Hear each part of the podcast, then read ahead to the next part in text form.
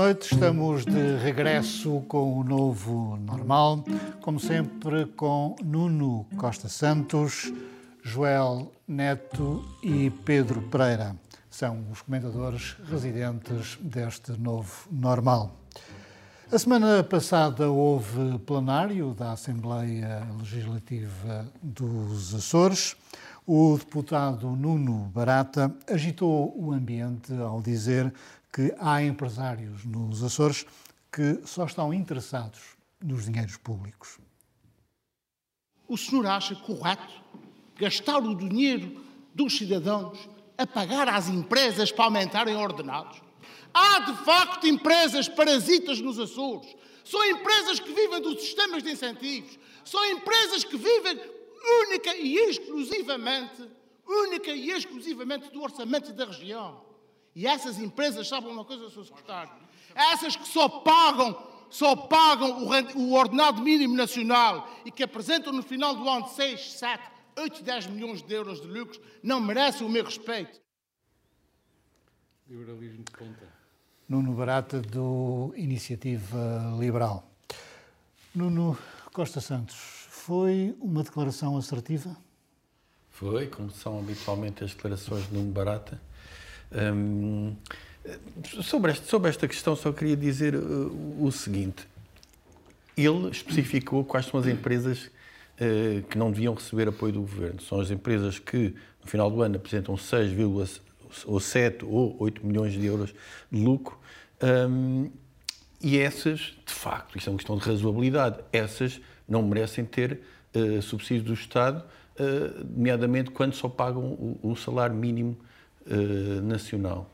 Uh, nesse sentido, eu acho que pode ser um pouco demagógico e perigoso achar que Nuno Barata disse que as empresas não deviam receber uh, esses subsídios. Foi isso que passou para a opinião pública? Não, ele depois especificou, não é?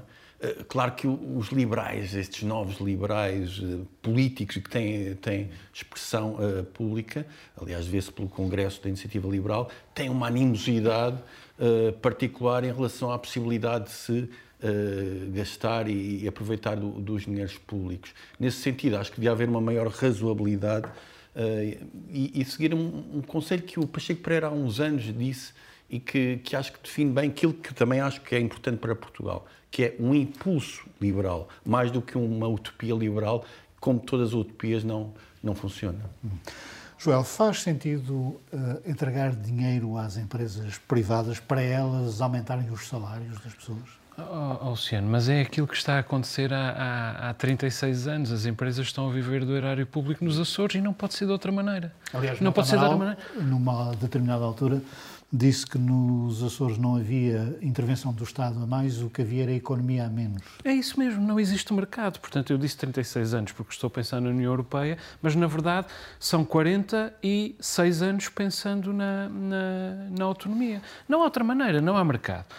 Agora, eu ouço, é evidente que depois isto entra, na, na, na, entra no, no, acumula paradoxos e acaba por cair no ridículo. Ouve-se no Barata falar e, e, e apetece um, pedir aquela canção a está sempre, cujo refrão é Comandante uh, Che Barata.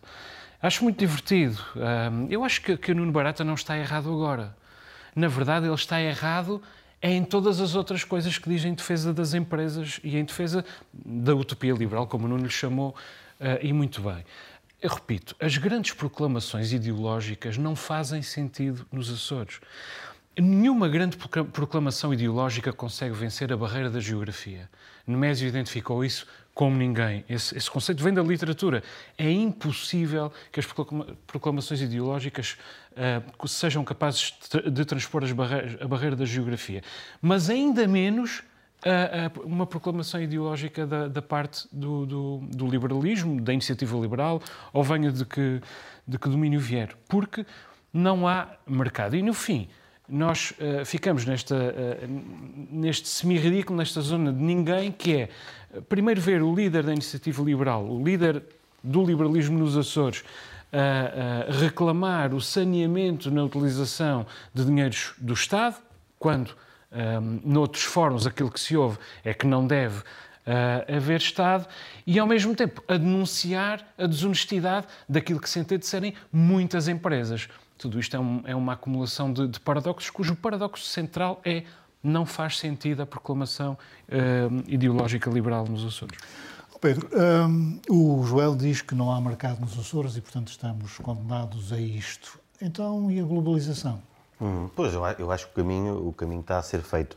E, e eu, eu, não acho que haja tanto, tanto paradoxo uh, nisto. Uh, se é uma utopia, concordo, o liberalismo é, tem muita utopia, às vezes, tanto como, como, uh, como o comunismo, que, que também claro. tão, bem, tão bem desmonta. Mas claro, deixa, deixa é reivindicado claro, em termos absolutos. Mas esta claro. posição é, é, é bastante consentânea com o liberalismo. O Estado não ter que salvar empresas que não merecem ser salvas. É, é, é uma coisa que os liberais, de ponta, como dizias há pouco, defendem desde sempre. Portanto, aí não vejo que, ele, que, ele tenha, que eles tenha eh, contradito Mas uma coisa grandemente. que não vemos os liberais defender é a desonestidade das empresas. É quanto ah, a isso que eu me refiro. Há, há liberais que falam disso também, que sabem que a mão, a mão invisível eh, não é... Sim, mas de certa forma ah, não foi isso que ele disse ao dizer que as empresas só querem caçar subsídios um, Disse algumas é, empresas, no fundo, mas ainda, ele ainda está assim, a retratar toda a economia dos Açores. É isso que acontece. Sim, e depois é essa questão. Já falámos aqui várias vezes do tecido empresarial dos Açores, que não, não tem a robustez uh, que nem nós desejaríamos. Nem pode ter. Pois, quanto a isso, mas uh, não sei. Crescer, não, não é? sei. Podia crescer. Sim, não sei. Uh, agora, é importante, no, no, seguimento deste vídeo, o secretário das Finanças depois fala de, de, de facto, há maus empresários, bons empresários, e depois disse que há, há, há bons trabalhadores, e quando ia dizer maus trabalhadores, teve alguma relutância. Eu saúdo este medo em identificar que há maus trabalhadores, porque de facto a gente sabe que não há maus trabalhadores, o que há é maus patrões. É, uh, e, ver, e, ver, esta, esta, esta uh, relutância por não parte do secretário. Há maus trabalhadores, evidentemente, e maus patrões, e, e bons trabalhadores Sim, e bons patrões. Achei, achei piada eu sou, do secretário das Finanças. neste programa, só neste programa é que eu sou de extrema uh, esquerda. O, o secretário, achei, achei engraçado o secretário das Finanças ter, essa, ter tido essa relutância. Mas em relação a estes apoios às empresas, é bom saber também se há algum plano. Se é de facto para elas poderem pagar mais, ok, no, os nossos impostos vão pagar para sempre os aumentos de, de, de salários. Pois o Joel diz que é um paga há 36 anos. Vamos pagar para sempre, não estou, não estou para isso não é? Uh, e era bom saber qual é o plano. E os impostos dos dinamarqueses e dos alemães, etc. E dos noruegueses. Exato, sim, sim, sim. No entretanto, também se falou da privatização da Azores Airlines e do caderno de encargos consta pelo menos uma regra que é a empresa, ou quem ficar com a empresa, não pode fazer despedimentos coletivos. Uh, alguém vai comprar uma empresa tendo este, esta condicionante? Eu não sou especialista na área, mas segundo percebi, eh, segundo li, a reivindicação e enfim... És um economista fake. Sou um fake economista. Eh, a sede tinha que ser... de ideias gerais e, e alguns venenosos.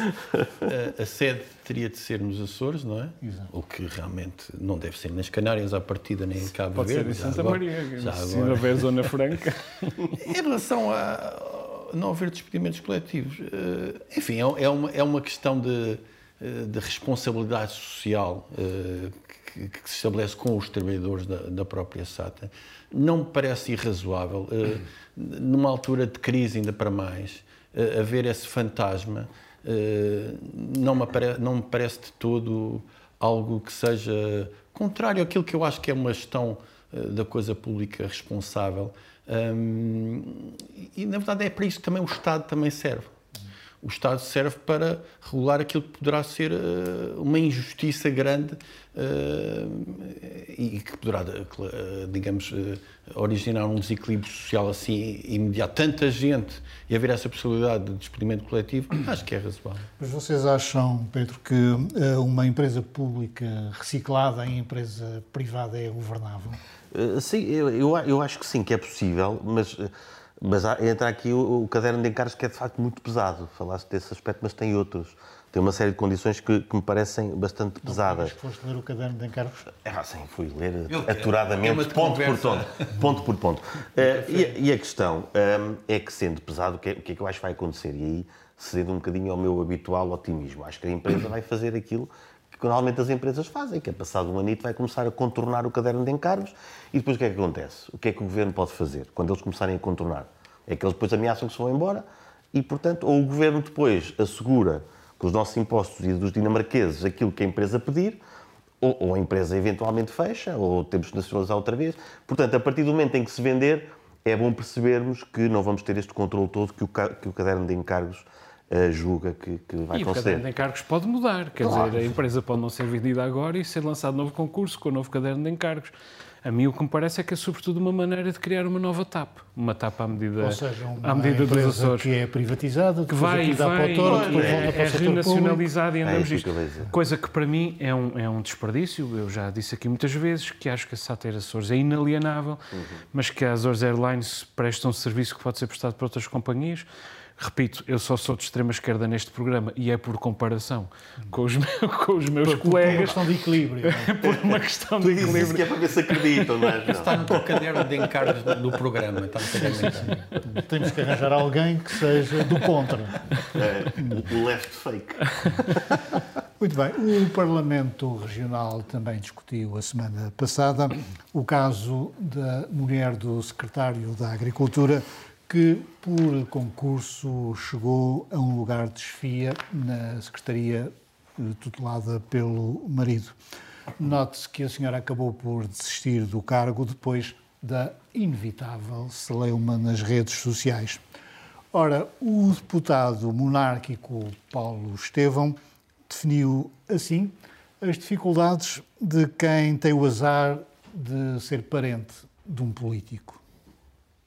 Eu não posso aceitar que o meu filho me diga que não concorre porque ele não quer ficar com a mancha um dia se ganhar algum concurso de, de apenas estar a desempenhar aquelas funções porque é filho de quem é.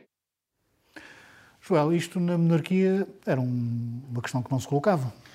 Eu acho que, que o senhor, o deputado monárquico, como é que se chama? Paulo, Paulo, Paulo. Um, quis dizer-nos que é, que é poderoso, uh, mas não nomeia. Acredito, acredito que sim. Não sei se as pessoas do Museu do Corvo ou da Unidade do, de Saúde do Corvo uh, concordam com isso, que ele não nomeia.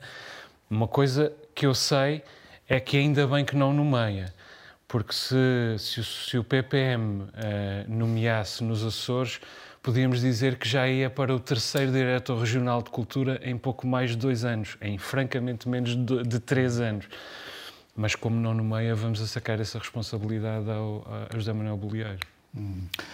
Pedro, a verdade, o senhor não deixa, acho eu, se é que posso dar a minha opinião neste programa, de ter alguma razão no sentido em que agora anda toda a gente muito atenta e nem uma pessoa alegadamente competente escapa uh, numa coisa destas. Há, uma. Quando eu hoje, hoje estes casos, estes e os outros todos, que se calhar Já vamos, vamos falar debater, dos nacionais. Que é uma citação apócrifa do Thomas Jefferson que diz: quando, quando o povo teme o governo, temos tirania. Quando o governo teme o povo, temos liberdade. Portanto, eu acho que fico com muita pena é? que os políticos. Uh, eu acho que criou-se aqui o início do movimento identitário que é o movimento identitário das famílias dos políticos. Alguém tem que cuidar delas. Mas tem que ser de facto, um político eles... a interpretar o político. Não é? é porque eles não conseguem arranjar emprego, não é? Porque eles não têm capacidade de arranjar emprego. Não, não põe lá alguma ordem nisto. A questão é que eh, eh, não podemos esquecer que este governo entrou com uma proclamação de que não iria, não iria haver qualquer tipo de favoritismo e amiguismo ou familiarismo, não é? Podemos dizer assim. Uh, e, na verdade, uh, uh, o, que tem, o que tem havido é algo que realmente pode causar uma, uma espécie de curiosidade, no mínimo, da, da, opinião pública relativamente a estes casos. Eu aqui sou muito radical, sou mesmo radical. Acho que não devem concorrer. Não devem concorrer, neste momento, a, a, a serviços eh, que são tutelados pelo próprio governo, podendo até ficar, sob o ponto de vista hierárquico, dependentes dos próprios uh, titulares destes órgãos. Não devem, vão fazer outra coisa. Neste momento, não. Não vão para secretarias ou para, ou para direções em que, no fundo, estão subjugados, sob o ponto de vista hierárquico. Isto é uma questão de direito administrativo ou político, não é? Uh, aos, aos titulares. Não faz sentido. E, aliás, eles vão, vai ser bom para eles vai ser bom para eles, porque assim ficam, uh, uh, deixam de estar sob, uh, sob desconfiança da opinião pública, não há qualquer tipo de problema. E, e, e, ao contrário do que se possa pensar, isto para mim não é uma cedência ao populismo, é uma forma de o combater. Mas as pessoas têm direito à sua carreira profissional? Não, não mas não é em direções que, que fiquem dependentes das secretarias regionais em que há familiares que as tutelam, obviamente. Isto é óbvio. Não, não, não podem. Neste momento, não podem. Ou pelo menos não devem.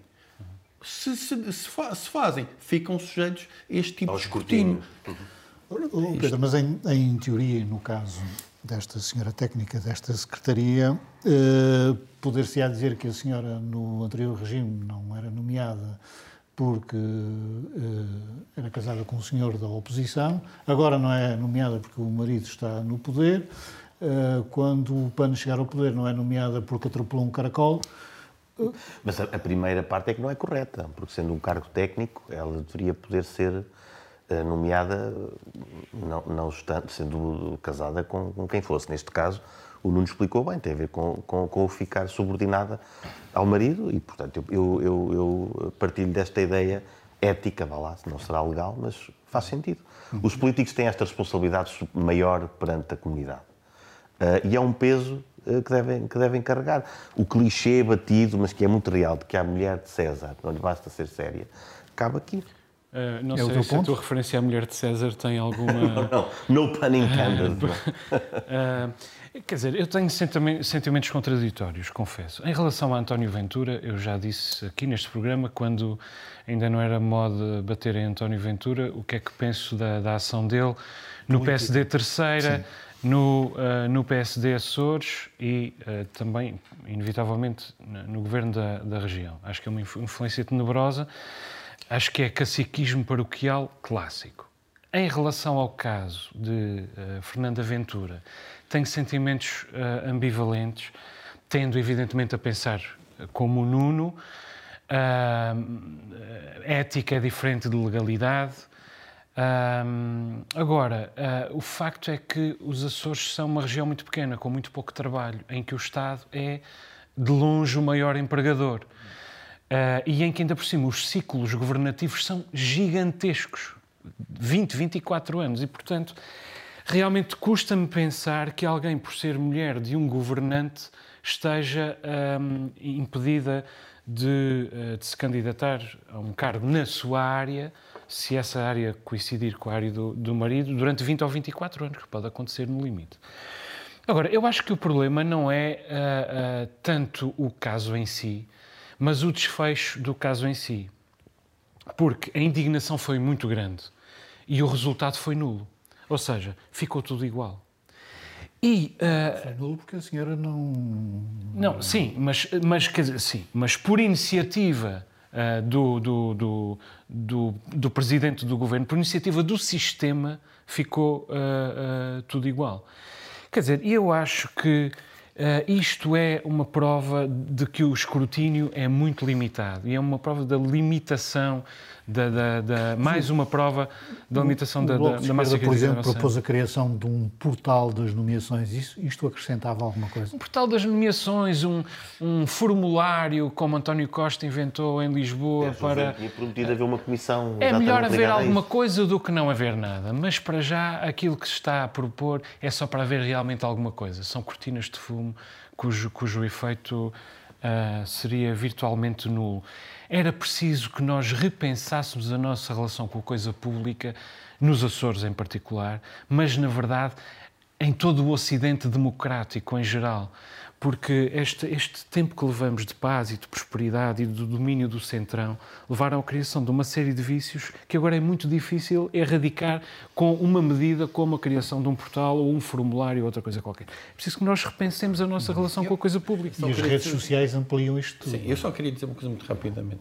Até para dar a razão à, à necessidade de haver um maior impulso liberal, pá, vão fazer outras coisas vão, vão criar empresas, vão, vão, vão fazer respirar a economia, que é isso que os Açores neste momento precisam. Sim, não vai tudo para o mesmo lado, não será para o público. Esse, não será esse o problema da sociedade açoriana, que é, e da, e da, da sociedade portuguesa, que é uma sociedade ressabiada, sempre à espera da promoçãozinha e, e, e do escalãozinho que, que, não acontece desde a 2010. Questão, a questão dos 24 anos tem que durar 24 anos em que não podem ir para funções que ficam tuteladas pelos, pelos familiares. Pá, isto para mim é.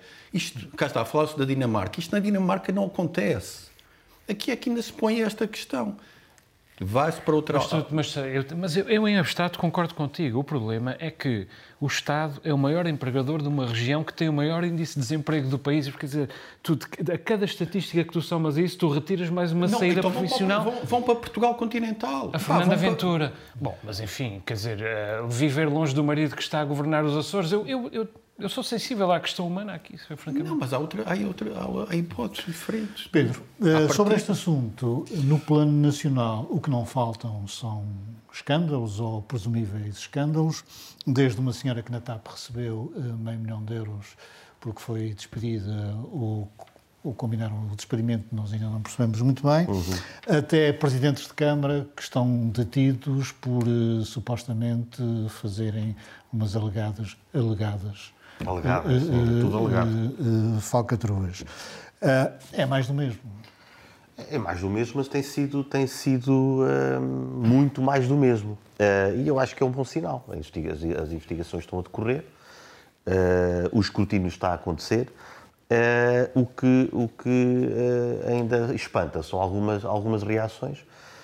até nos últimos dias assistimos à, à polémica com, com o ministro é João Carvinho, que é filho do outro, não é? que até, até propôs um, um plano anticorrupção. exatamente. Deve estar um bocado uh, triste agora, não é? com, com o filho chegou ministro, mas olha, um, ehm, no melhor pano cai a nódoa. E, e, é um bom ministro. E ele, sim, mas ele, ele fez, disse no, no, na Assembleia que não tinha, tinha autorizado, depois autorizou e depois ficou chateado porque os jornais disseram que ele, que ele tinha mentido. Ele, ele, no máximo, podia ter dito que, de facto, se tinha esquecido, como, como fez, aliás, uh, Pedro Nuno Santos, não é? Que, que, que... foi ver do... a linha do tempo. É? Exato, foi, foi perceber. A questão do Pedro Nuno Santos é a parafernália de meios de comunicação que as pessoas hoje têm à disposição, porque antes era um ofício, depois passou a ser um, um não, e-mail. Essa, essa não colhe. E agora... Mas, mas há, há e-mails mais importantes do que outros. Sim, e, e, este caso é grave, é, grave, é, é a forma de, de, de, a pessoa se dizer que, que, que, está, que está chateada por, por os jornais terem feito, terem feito o seu trabalho. Aliás, como, como uh, Luís Montenegro também, uh, depois daquela entrevista sofrível com, com o Bernardo Ferrão, também veio dizer que ah, isto é tudo um aproveitamento político, aquela conversa. Uhum. Alguém diga, ah, isso estamos no século XXI. Até António Costa tem conseguido dizer a investigação que se faça e que descubra o que tem que descobrir. E é isto que os políticos têm que começar todos a responder, que é, vamos ver o que é que isto dá. Agora, vi com a conversa de isto é aproveitamento político, quer dizer, espero que tenha perdido mais uns milhares de votos com Já, essa conversa. Uh, uh, Luís Montenegro está neste, neste filme porque o escritório de advogados uh, que ele é dono, não é? Ou sócio, fez eh, acordos com determinadas câmaras por ajuste direto, ou seja, sem concurso. Ele pode sair, enquanto líder da oposição, se é que achas que ele é o líder da oposição, fragilizado disto? Um, eu, eu, acho francamente que, que Luís Montenegro faz mais e pior oposição a António Costa. Uh, é, uma, é uma oposição ligeira, uh, apressada, precipitada e a prova está aqui. Porque as mesmas coisas que ele passou os últimos seis meses, de que ele passou os últimos seis meses a acusar uh, o, o, Partido Socialista, e com justiça, em, em, com justiça um, em abstrato, em concreto depois acabou por, por por ele próprio uh, incorrer no mesmo género de, de erro. Eu, eu, concordo com aquilo que disse o Pedro. Se nós, uh, o grau de escrutínio a que hoje os políticos estão sujeitos, se fosse uh, transposto para os políticos dos anos 80, 70, 60, ninguém escapava. Ninguém escapava. Pois essa é uma os políticos questão. hoje são, em geral, mais limpos do que os do passado. Agora, é os seus erros estão muito mais expostos. E a primeira coisa a fazer é precisamente aquilo que o, Nuno, que o Pedro disse, que é sermos menos moralistas com os erros dos outros, para depois, quando os nossos forem descobertos, não termos de nos envergonhar como se envergonhou Luís, Luís Montenegro. Agora, dito isto, também é preciso alguma, alguma sanidade na maneira como se gerem os casos e se faz o spin dos casos. Eu, anteontem, hoje é quarta-feira, portanto, quarta-feira, dia que estamos a emitir, creio que no domingo ou no sábado, ouvi Ana Gomes a fazer um spin uh, da, da, da ação do Pedro Nuno Santos, em que ele era um verdadeiro herói. Não, no, Pedro Nuno Santos mentiu descaradamente. Mas, mas mentiu, e pensou. É que, é que, comentadores são, de, são dos partidos. Ana Gomes aparece como uma aurauta da liberdade, da fiscalização, mas é de um partido e é de uma ala dentro de um partido. Sim, é, aliás, é a mesma coisa com, com, com Marcos eh, Mendes, que é um defensor de Luís Montenegro, esta semana já teve, já teve de voltar atrás. Quer dizer, Uh, francamente, o que eu acho é que os políticos hoje, porventura, não serão melhores tecnicamente. Do meu ponto de vista, em geral, são mais honestos, são muito mais escrutinados, está, é muito mais evidente. E agora, se mais honestos esperarmos... do que Jorge Coelho, por exemplo, que se demitiu na sequência da ponte. Uma coisa, uma coisa é a honestidade em geral, isso. outra coisa é a maneira como se lida com, com a exposição do, dos nossos erros. Sim, o que eu quero dizer é só mais uma coisa. Assim. Se nós uh, exigirmos os políticos são reflexo da sociedade. Não são, eles não são, eles são reflexo de nós. Certo. Eles são reflexo de nós. nós temos defeitos. Nós temos defeitos. Nós uh, uh, fugimos aos impostos, nós atrasamos as contas à Segurança Social. Nós, o, os portugueses, em geral. E, portanto, nós temos de perceber que são pessoas que ali estão. Porque se nós continuarmos a exigir que os políticos nunca tenham sido políticos profissionais, mas sejam excelentes políticos. Nunca tenham tido uma carreira. Uh, uh, uh, quer dizer, nós estamos a exigir destas pessoas sol eira, chuva no, no Naval. Isso é cinismo e isso só alimenta a extrema-direita. Recoloco a, a, questão, Pedro. Os políticos hum, como Jorge Coelho, que, por exemplo, se demitiu na sequência da queda da ponte de Entre Rios, ou como António Vitorino... Uhum. Por causa de uma cisa que ele até tinha pago a mais. Exatamente. Estes políticos eram mais sérios do que os políticos eu, eu, de hoje? Eu concordo com aquilo que o Joel diz e há factos para, para isso, que os políticos hoje são mais, são mais sérios mas uh, não concordo que não, não deve haver um, um, escrutínio, às vezes quase canino, dos políticos. Tem é que haver. Uh, os políticos têm que ganhar mais, isto vai contra tudo o que as pessoas pensam, têm que ganhar mais para o cargo ser ainda mais apetecível e para eles terem arcabouços, oh, para eles aguentar. Eu não falo do escrutínio, escrutínio canino, Sim. mas o aproveitamento político do adversário é que eu acho que não deve hum. ser canino, Epá. não deve ser moralista. Mas aí são, mas se for demasiado moralista, também pagará nas urnas o facto de ser muito moralista. Sim, então, Pronto, tudo, tudo evolui, como tu disseste, okay. é o espelho. A comunidade avança e esperemos que os políticos também. Esses dois casos que, que tu dás uh, apresentam aqui um, um, um, paradoxo, porque aqueles que saem são aqueles que, se calhar, são os melhores para estar lá. Por isso é que saíram. Isso é um problema, porque os que se agarram à cadeira normalmente são, são aqueles. Não alternativa. Exatamente. É. Porque ambos nós sabemos que tanto Jorge Coelho como António Vitorino, depois do governo, tiveram carreiras brilhantes. Portanto, uh, até Jorge Coelho depois foi para a Somag e tal, mas foi passado uns anos. Uh, portanto, uh, aqueles que saem, aqueles que assumem melhor o peso do dever, são aqueles que, por outro lado, se calhar estavam a fazer um melhor trabalho lá. Ou, oh, oh, não. Um, tudo isto tem sido basicamente uh, divulgado por um jornal, uh, o Correio uhum. da Manhã, e depois replicado pelos restantes órgãos de comunicação social. Tu achas que em Portugal há jornalismo de investigação ou tráfico de influências? Não, o, o que se então sabe. Queixinhas, não é? Não, o, o, que se sabe é que o, o Ministério Público, infelizmente, uh, entrega processos aos jornalistas. E os jornalistas neste caso os do Correio da Manhã, não estão propriamente aqui interessados numa concepção uh, pura da justiça. Querem vender jornais. Portanto, há aqui uma relação cínica entre estas duas entidades. E para mim é particularmente perverso que o segredo de justiça seja uh, sistematicamente, violado. É, é, gravíssimo. Na minha opinião, é gravíssimo, porque há nomes que ficaram uh, enxovalhados Mas coisa que outros jornais fizeram no passado. O Independente viveu pois, disso. Que é terrível. Mas o Paulo Portas fez uma meia-culpa em relação a isso. O Paulo Portas mais tarde. Quando apanhou mas depois, mais tarde. Desculpa, mas este país não pode ser governado pelo, pelo Correio da Manhã. Em relação não, ao escrutínio, estamos de acordo. Em relação ao escrutínio, hum, eu acho que é preciso também distinguir o trigo do joio, do joio e eu vou falar disto no final. Porque há escrutínios, uh, o escrutínio deve ser feito, mas os casos em si, há casos que merecem a nossa atenção e casos que não merecem particularmente a nossa atenção. Até porque não há sequer constituição de arguídos. Uh, e alguns nem sequer levantam à partida logo problemas éticos. Portanto, é preciso ter calma, o país não pode entrar aqui num ambiente, hum, enfim, terrível, que só dá uh, razão aos populistas. Em relação à questão dos, dos ministros e dos secretários de Estado do PS, a minha tese é um bocadinho diferente. Eu acho que quem não os deixa sair é António Costa. António Costa, que deve dizer, vocês não saiam, deve, com aquele seu poder de, de argumentação, não vou utilizar a palavra manipulação, mas de, condicionamento, eh, deve conseguir convencê-los a ficar pelo menos mais um tempo. E eles vão ficando eh, queimados em lumbrante na praça pública. António Guterres pediu a Jorge Coelho para Jorge Coelho não sair. Jorge Coelho disse logo que ia sair. Atenção, este argumento parece mais, eh, enfim, espatafúrdio do que realmente é, tendo em conta a personalidade de António Costa. Eu, em relação aqui ao, aos jornais, acho que discordo na medida em que acho que os políticos também só, só se deixam manipular pela, pela, pela espumadurias que às vezes os jornais trazem se forem, se forem muito frágeis. E, portanto, é uma espécie de darwinismo político. Uh, porque o Joel falou do, do Independente, pá, que durante anos deu cacetada, também se dizia que passava aos limites do, do governo de, de Cavaco Silva.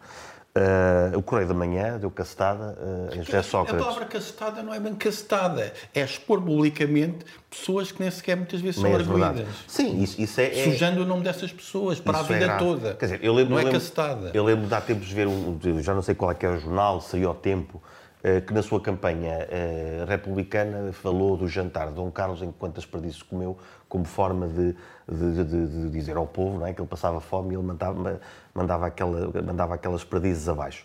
De certeza que houve gente que também achou que aquilo era, era populista, porque o que é que interessava o que é que o rei comia. Mas havia gente que passava fome, aquilo foi importante de ver. Portanto, eu acho que uh, haver de uma verdade. Portanto, tu achas que um suspeito de pedofilia, que nem sequer é. é portanto, um suspeito público, uhum. jornalístico de pedofilia, que nem sequer foi arguído, pode aparecer nos jornais uh, na manchete? Epá, pois isso não é, não, é, não é ético, de facto, não é? Esses são casos extremos que, que não concordo. Agora, no geral, em relação tá aos bem, políticos... Mas é que se não concordas com o caso extremo, também não podes concordar com o caso intermédio, porque o princípio ah, é o mesmo. Não, concordo. E, e acredito é que os jornais têm, têm que se autorregular. Aqueles que não souberem fazer autorregulação acabam, como aconteceu com o tal e qual, que entretanto voltou. Não. É? Ah, não acabam, não, não acabam, não, Pedro. Lamento muito informar-te. É que não acabam Esses mesmo os que não ficam... se autorregulam. Mas, as pessoas vão, vão aprender a ter alguns escrutínio. E até redes sociais ajudam, ajudam a isso. Muito bem. Vamos às descobertas dos comentadores permanentes do Novo Normal.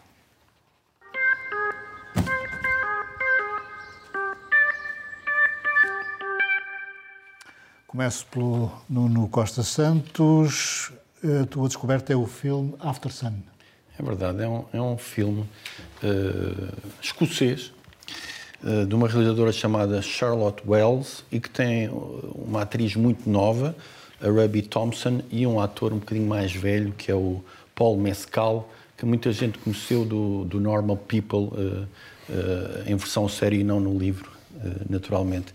É um, é um exercício cinematográfico sobre a memória da relação entre um pai e uma filha, tão simplesmente quanto isso, num contexto de, de férias, de um resort.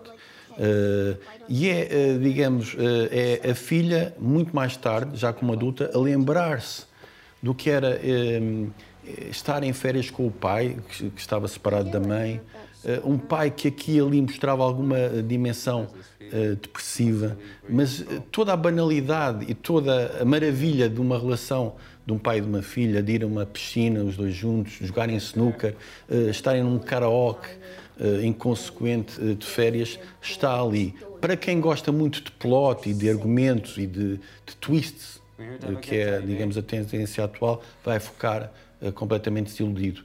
Porque o ponto deste filme é não ter história e ser comovente até por causa disso. Onde é que isto se pode ver? Uh, vai, vai estrear daqui a dois dias em, em Portugal Continental. Joel, a tua uh, descoberta é um podcast chamado 45, 45 graus, graus de, de, José Maria Pimentel, é um, um, podcast independente, mas que integra a rede do, do Jornal Público. Tem como mote conversas intensas com quem pensa ciência, um, um podcast sobre uh, questões candentes da ciência, da sociedade, da economia, da política, do negócios. Nuclear, já ouviste? É muito bom este podcast, não ouvi esse ainda, ouvi há, há poucos dias o do, do filósofo Stephen Gouveia, que coloca em causa Uh, muito bem, é, um, algo que me, que me perturbava e eu não conseguia verbalizar, ele verbalizou muito bem, porque é que o humor tem realmente limites. um, em casos uh, específicos, que é um tema que se tem de, debatido muito nos últimos tempos. Eu acho, francamente, um dos podcasts mais interessantes em Portugal, com todo o tipo de entrevistados, mas sempre entrevistados de uma maneira muito profunda, sem a procura do soundbite uh, inevitável. É uma coisa sem lugar nos média tradicionais, vale muito a pena. Uh, tem um, um, episódio de 15 em 15 dias, chama-se 45 Graus. Pedro, tu descoberta o álbum Close dos Messa. É, é uma, uma banda italiana. Messa quer dizer missa. Se calhar, como tenho sentido falta de ir à missa, é, apaixonei por esta banda. É, mesmo. É, é uma banda que mistura, quer dizer, é Doom, não é? Doom Metal, mas é o Doom Metal com, com sons ambientais, com, com influências de, de, do Médio Oriente, tocam a laúde neste, neste álbum, um, o, o, com, com, uma voz da Sara, não tem, não tem mais, não tem o resto do nome, não pesquisei tudo, da banda, que ao mesmo tempo que é doce, tem lá aquelas típicas tonitruâncias do, do metal, e eu uh, acho que a vida precisa de tonitruâncias com, com a suavidade depois do som que eles fazem, com o peso das guitarras elétricas e, e é, uma, é uma banda que vou, vou é, para mim é o, é o melhor álbum de, de, de 2000, 2022 e é uma banda que vou continuar a, a escutar e a explorar. Estão feitas as descobertas dos nossos comentadores. Vamos ao próximo assunto, tem a ver com a greve nacional dos professores. Joel, é uma greve que dura, em alguns casos, desde dezembro e têm-se levantado algumas vozes sobre se o direito à greve se sobrepõe ou não ao direito à educação. Uh, porque não havendo, havendo greve, não há aulas, não é? Uhum. Uh, qual é o teu ponto de vista? Eu não tenho ponto de vista, não sou constitucionalista, nem sou uh, filósofo. o que eu sei é que este modelo de greve começa a produzir algum resultado. Uh, e este modelo de greve é realmente um novo modelo de greve, um paradigma diferente. É uh, um, um, uma ação gravista coordenada sem uh, atenção, em primeiro lugar, ao interesse das centrais sindicais ou dos partidos a que as centrais sindicais estão ligadas. É uma greve que tem atenção, em primeiro lugar, os interesses e as necessidades uh, dos professores. A questão é e as necessidades e os interesses dos estudantes. Essa é, essa é a tua questão. Eu acho que uh, os interesses e as necessidades dos professores são tão escandalosamente violados e violadas há tantos anos uh, que é urgente, até no interesse dos próprios alunos e das famílias, que esses interesses sejam uh, protegidos, sejam uh, contemplados. Eu recordo cadeira, carreiras congeladas, desonestidade no Estado, nos contratos, nas colocações, nas entradas para os quadros, total ausência de prestígio social, sobrecarga horária, burocracia absolutamente uh, inútil. Eu acho que os professores devem levar este modelo de greve, que finalmente começa a produzir alguns resultados e que, inclusive, já levou o Ministro a baixar a bolinha, embora neste momento apenas para, na tentativa de os comprar com migalhas, eu acho que os professores devem levar estas, esta, eh, esta greve até às últimas consequências, porque, na verdade, só a pressão das famílias sobre o governo permitirá vencer barreiras que estão há décadas para ser vencidas e nunca foram vencidas. Pedro, esta questão do, do direito à greve se sobrepor ou não ao direito à educação é uma questão que na Alemanha uh, é muito uh, discutida. Uhum. E aí os professores, os professores uh, públicos não podem fazer a greve e até houve em 2018 um caso de professores que fizeram greve e depois foram censurados pelo Tribunal Constitucional. Uhum. é um... É, é, um ponto que, pelo que eu percebi, depois tem, tem que ver também com uma, com uma tradição, vá lá, que se criou a partir do século XVIII na Prússia sobre, sobre a figura do funcionário público, que a criação desse funcionário, como assegurava uh, os serviços Essencial. básicos, essenciais do, do, funcionamento do Estado, então eles deveriam, uh, teriam um dever de lealdade para com o Estado superior a qualquer outro trabalhador, Uh, e, e, portanto, isso mais tarde levou a que, ao manter essa tradição, uh, fossem proibidos de fazer greve. Com contrapartidas depois tem outros privilégios que os outros trabalhadores também não têm. E é isso que é importante. Na Alemanha. Os professores em Portugal, não é? Atenção, exatamente. Na, na, na, Alemanha, o salário médio de um professor é à volta de 4.500 euros. Recebe, mas também é preciso ver o nível de é vida da, da A questão, deixa-me só dizer uma coisa. que questão... o salário dos professores em, em, Portugal, de facto, comparando com a Europa, não é, não é dos piores. Mas o, o Joel enumerou bem as outras questões Sim, em que eles têm. O salário dos professores em, em Portugal têm. está a meio da tabela da OCDE. Hum. Eh, o Luxemburgo é quem paga mais aos professores e a seguir é a Alemanha. Exatamente. Agora, a questão é que há dois, há dois pontos aqui. As greves, de facto, têm, têm um custo. Agora, não me parece que ponham-se em causa a educação o facto de haver estes, estes dias uh, de greve. Uh, se, fosse, se, fosse, um mês inteiro, uh, agora sim, é, é, um problema, mas é isso. As greves que, que, têm que criar desconforto, porque senão aquelas greves, toda a gente diz, ah, fazem greves à sexta-feira, assim também eu. Pronto, ok, então agora tem aqui umas greves um bocadinho mais a sério e a malta aí já começa Como a pensar. Público, o que é que achas dessas greves à sexta-feira? É, às vezes se calhar dá um jeito, uh, mas, mas se calhar não é assim que chega lá. Se calhar não é assim que chega lá. Uh, mas o que é que está a acontecer? Já, já se entupiram as listas de espera nas escolas privadas para, uh, para o ano que vem. E isto é uma coisa que me preocupa, porque obviamente isto depois leva à degradação. Quanto menos pessoas estiverem no, no ensino público, obviamente o governo vai se descartando, vai desinvestindo e o, e o sistema público de educação acaba por, por sofrer e degradar-se. Isso não é bom para, para, o país. Temos vários exemplos pelo mundo fora em que haver uh, um, um, sistema privado uh, demasiado robusto uh, de educação não, não, não, não, é, não é o melhor para o país, principalmente para um país como Portugal. Depois, em relação às greves, Portugal é dos países da Europa que menos greves faz. Uh, há um gráfico, procurando o assunto, vi um gráfico da Euronext, da Euronext, só Portugal só faz mais greves do que a Hungria e a Polónia, como sabemos, têm governos que são, é? que são governos muito tolerantes e, e, e, negociantes, e a Suécia e a Suíça, como nós sabemos, quer dizer, só forem para a rua uh, falar do enfado que é viver num país tão perfeito, é? só se fizerem greve por isso. Uh, o resto, os outros países, com a França à cabeça, a França, que tem serviços sociais muito acima dos nossos. É, é um país que faz imensas greves. Uh, Nuno, eh, uma das reivindicações dos professores é algo que causa hum, alguma confusão, que é a colocação, querem manter a colocação centralizada de professores. Não te parece que isso, em última análise, prejudica uh, o, os alunos e os pais, porque um professor de Lisboa que chega ao Corvo uh, automaticamente entra em depressão e vai-se embora. Não é? Ou então chega a vice-rei, atenção. Se for Também no é Alentejo, pode chegar a vice-rei. Também é uma hipótese. Este Joel nunca perde uma oportunidade uh, de criticar.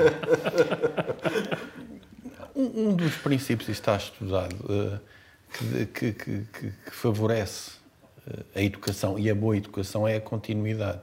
Continuidade. Haver um professor que, que se mantém uh, durante determinado tempo num determinado sítio.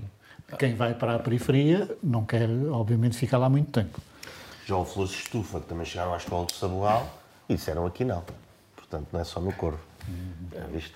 Não é razoável durante anos sistematicamente uh, ficares, uh, portanto, seres de seres de Chaves e teres que ir para a Vila Real de Santo António, sistematicamente. Uhum. Não me parece que... É... Sim, mas se continuar com esta colocação centralizada é isso que acontece, não? Uh, sim, quer dizer, eh, esta, esta como está realmente, a colocação dos professores... Eh, Eu acho que também são contra a municipalização, não é? Eles não, os professores não querem que sejam os municípios, porque sabemos que os municípios Pá, é tudo muito transparente, não é? Tudo muito, temos visto estes casos, corre tudo de uma forma muito límpida e transparente. E os professores, se calhar, não querem, não querem isso. Pronto, acelerando. Um, na escola Francisco Cornelas da Câmara houve uma alegada violação. Uh, o assunto acabou uh, exposto. É um sinal dos tempos da desestruturação das famílias, uh, deste tempo que estamos a viver? Eu, te, eu tenho a ideia que não, que, que, esse tipo de coisas sempre, sempre aconteceram. Uh, eram mais abafadas. Né? são, são, são, são, conhecidos os jornais do tempo do Estado Novo em que era tudo maravilhoso e não, não havia crime. Também havia lá a fotografia do Salazar, exato, um lado. Não, não chegava, as notícias nem sequer chegavam. Uh, este, este, é um caso gravíssimo uh, e, e, e, eu acho que uh, a sociedade não, não está ainda a aprender a lidar com isto, embora saiba depois que houve casos, porque de certeza que há gente que, que se está a lembrar de situações que aconteceram. Uh, agora, a comunidade nem sempre soube. É, é importante que, que, que nós uh, saibamos isto. Neste caso soube-se, não sei muito bem em que moldes, e, e, se calhar isto vai servir para que a sociedade, a comunidade se organize para que, que não aconteça mais. Quanto à família, claro que qualquer família, seja tradicional ou não, eh, pode estar mais ou menos presente. Não é? Isso... Não, eu pergunto isto, Joel, porque eh, ainda há dias uma professora me contava que dos seus 22 alunos, apenas dois tinham uma família tradicional. Quer dizer que. Tradicional, tradicional do no sentido que tinha marido e mulher e que aparentemente não existiam hum, problemas entre as pessoas. Dois contra 20. É? Isto tem alguma influência no. Bom, eu, eu aí acho que é muito importante distinguir se a família pode não ser tradicional e ser estabilíssima. Tu estás a falar da estabilidade, não é da Sim, composição mais da, da família. Quer dizer, a estabilidade é, é inevitável, é, é, a população que nós temos. É a população que nós temos. Nós, as pessoas são muito pobres, vivem muito mal. Nos Açores, eu não me canso de dizê-lo, as pessoas são muito pobres, vive-se muito mal nos Açores e isso favorece a destabilização eh, também no seio da família. Portanto, é a população que nós temos, o que é que se espera? Não... Para acabar este assunto dos eh, professores, Raquel Varela, já citei aqui várias vezes neste programa, que faz contigo. De vez em quando vais lá com uma. Um interessante rasteira. programa na Antena 1 uh, Nacional, que também passa na Antena 1 Açores. Onde eu não sou o, de extrema esquerda, pois não tu, já reparaste. Tu, tu, tu és, tu, tu, vais mudando conforme. Não, não, não. não, não, é, por, porque ela é. É por comparação com quem se senta à mesa comigo. Mas ela, no debate que vocês tiveram sobre ensino, disse uma coisa que eu retive. Ela disse que os professores têm razão nas suas reivindicações mas também têm que começar a pensar e a dizer o que é que querem uh, uh, do sistema. Sim. Concordas? Eu, eu acho, eu não concordo que eles não tenham dito. É muito evidente o que é que um professor quer. O que é que um professor quer? Quer ter uma carreira digna e quer poder casar antes dos 50 anos, a idade fértil para poder ter filhos. E não perder Porque o que acontece? Tempo do trabalho é preencher papelada. Porque, e, e não deve ter uma ideia sobre o que é que acontece com que muitos professores em Portugal? Aos 40 ainda não efetivaram, ainda andam a mudar de casa de para norte e para sul do país. Quem é que consegue Também estabilizar uma vida? E tal, não estás no quadro. Mas o, o, o sistema de ensino. No quadro oh, e acabo de ser pai. Exatamente. Mas mas, oh, oh, oh, Luciano, é importante que se saiba que desde 2000, 2000 até agora, o sistema de ensino em Portugal deu excelentes resultados. Portanto, é normal que, se calhar, as pessoas tenham uma coisa ou outra para acrescentar ali, mas não tenham ideias de mudança de regime uh, em relação ao sistema de ensino em Sim. si. E tem uma queixa que é perderam a autoridade dentro da escola e na sociedade. Sim, isso é óbvio. Não só respeitar. O Miguel já, já elencou aqui a eh, a degradação a que estão sujeitos, sob o ponto de vista das suas próprias condições, sob o ponto de vista da imagem, sob o ponto de vista da autoridade, isto é, isto é, isto é, isto é óbvio. Em relação ao que se passou aqui nos Açores, sim, há a questão específica da pobreza. Eh, em todo o caso, há aqui uma tendência contemporânea que não é só nos Açores que acontece, por essa desestruturação, eh, falando da questão da, da, da estabilidade, digamos, uma, uma espécie de expressão da atenção doméstica. Uh, eu sei que o Pedro não concorda comigo, mas esta digitalização da sociedade, esta, estas pessoas estarem sempre nas redes sociais... A realidade aí está. também não favorece propriamente essa, essa estabilidade. Um, Outro só vai ficar com coisinhas de madeira. Uh, portanto, é um problema, é um problema estrutural e é um problema eh, também de, de, de prioridades, de, também de valores, não tenho medo de utilizar esta, esta palavra, eh, de uma certa relativização e de uma certa degradação, enfim, eh, que não acontece em todos os casos.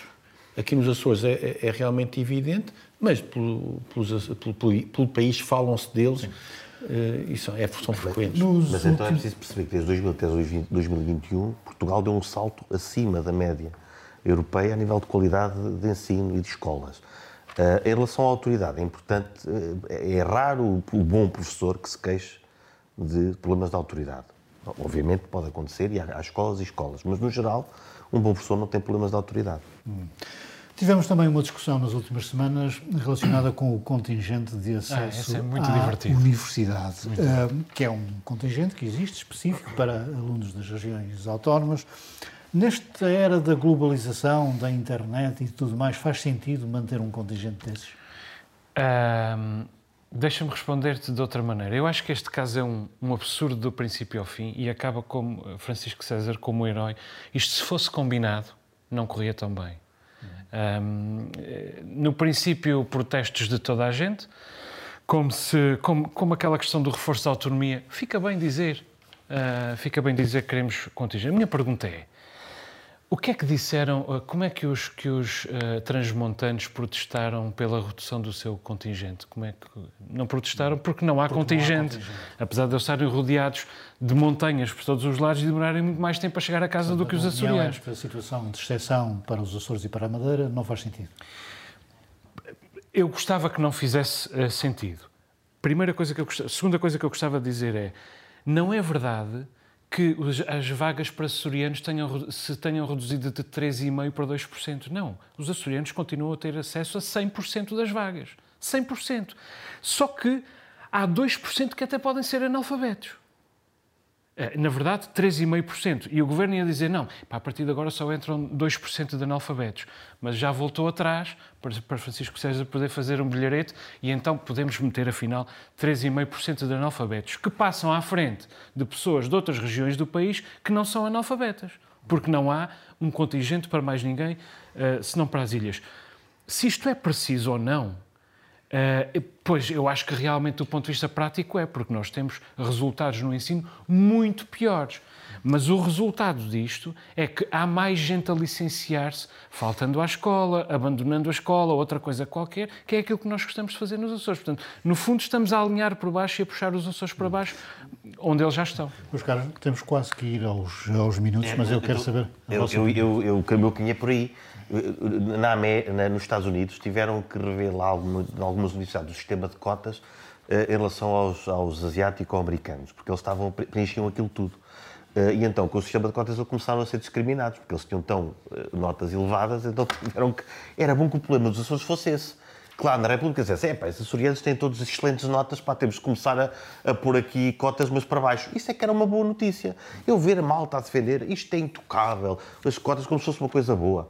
Não, é uma coisa má.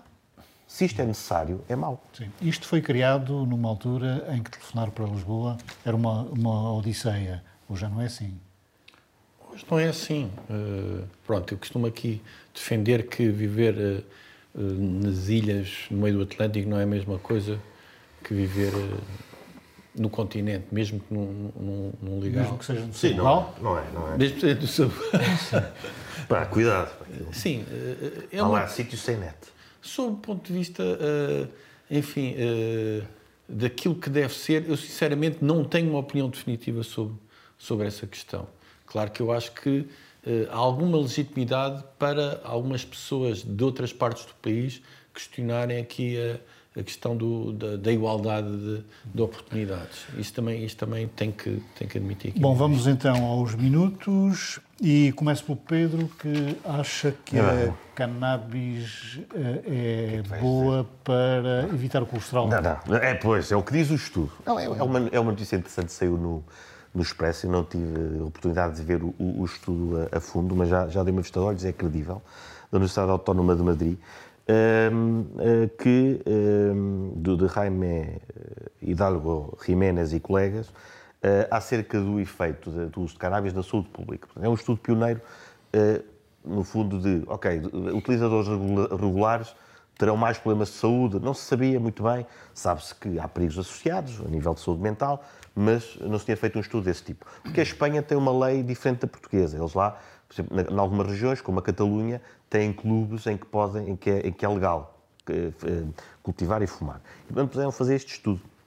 E o estudo, de facto, o que é que diz? De uma amostra eh, significativa de, de pessoas que fumam comparando com não fumam, de facto, as pessoas que fumavam, mais ou menos regularmente, tinham menos problemas de colesterol e uh, menos de outras sintomatologias, dores crónicas e tal.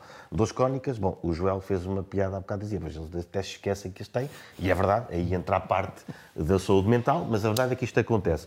Também há outra coisa, há outro dado importante lá, eles comem menos fruta, mas pelos vistos comem mais vegetais. Um, isto, isto, é importante, o que é que, o, que, é que o estudo uh, termina a dizer? É importante começar a pôr eh, questões sobre o uso de cannabis em, nos questionários normais do dia-a-dia -dia da saúde. Ou seja, é preciso saber, a droga está aí, a cannabis está aí, ela sendo legal ou, ou não, ela é consumida por uma porcentagem pequena, mas porcentagem da população, é importante abarcar isso e a Espanha uh, está a fazê-lo. Nuno e Joel, temos que ser concisos, uma vez que o Pedro se entusiasmou com, com, com, a cannabis. Nuno, uh, o teu minuto é sobre o clima judicialista que existe em Portugal. Justicialista tem havido em Portugal, eu já, já falei deste tema, não, não vou acrescentar muito, uh, só posso dizer que as investigações devem ser feitas, deve haver uh, os procedimentos, os processos normais e que também respeitem uh, o direito das pessoas ao seu uh, bom nome. Acho que esta, acho que esta, esta, enfim, esta, este clima não favorece a democracia. Uh, como dizia a Teresa de Sousa hoje no público, uh, nos anos 90 houve este clima em Itália e depois veio o Sr. Berlusconi e outros do género. Portanto, mesmo o Bloco de Esquerda, que, que é um partido progressista, não é, devia pensar bem aquilo que defende em relação a esta matéria, separando o trigo do joio, como já disse, senão os extremismos de extrema-direita podem vir. Joel, e o teu minuto é sobre a pobreza que cresceu. É, uh, cresceu nos Açores. 2020 foi um ano, um ano de trevas para toda a gente, em todo o território português e em todo o mundo. Em 2021, a pobreza no continente uh, reduziu-se, uh, em média, 3,2% para 16,4%. Nos Açores, a pobreza cresceu 2% para 25,1%. É muito claro que as medidas de recuperação nacionais resultaram melhor do que as medidas de recuperação uh, regionais. Claro que nós temos um atraso estrutural, endémico, uh, isto é muito fácil estragar, é muito difícil, muito lento de recuperar, mas também não basta a este governo pôr o assunto no mapa, é preciso uh, conseguir algum sinal ao, até ao fim desta legislatura. Uma coisa curiosa é que um, apenas três regiões um, empobreceram mais em 2021 e foram os Açores, o Algarve e a Madeira, em ano em que se bateram recordes no turismo. E eu acho que nós temos de refletir sobre a nossa indústria do turismo, ou seja, aquela que nós dizemos ser a indústria de charneira, nomeadamente para os Açores, cresceu como nunca em 2021 e, e os Açores crescem na pobreza quando o resto do país uh, uh, recua na pobreza. Acho que isto é muito paradigmático. Muito, muito obrigado aos três. Termina aqui esta primeira edição do novo normal de 2023. Como sempre, voltamos para a semana. Boa noite.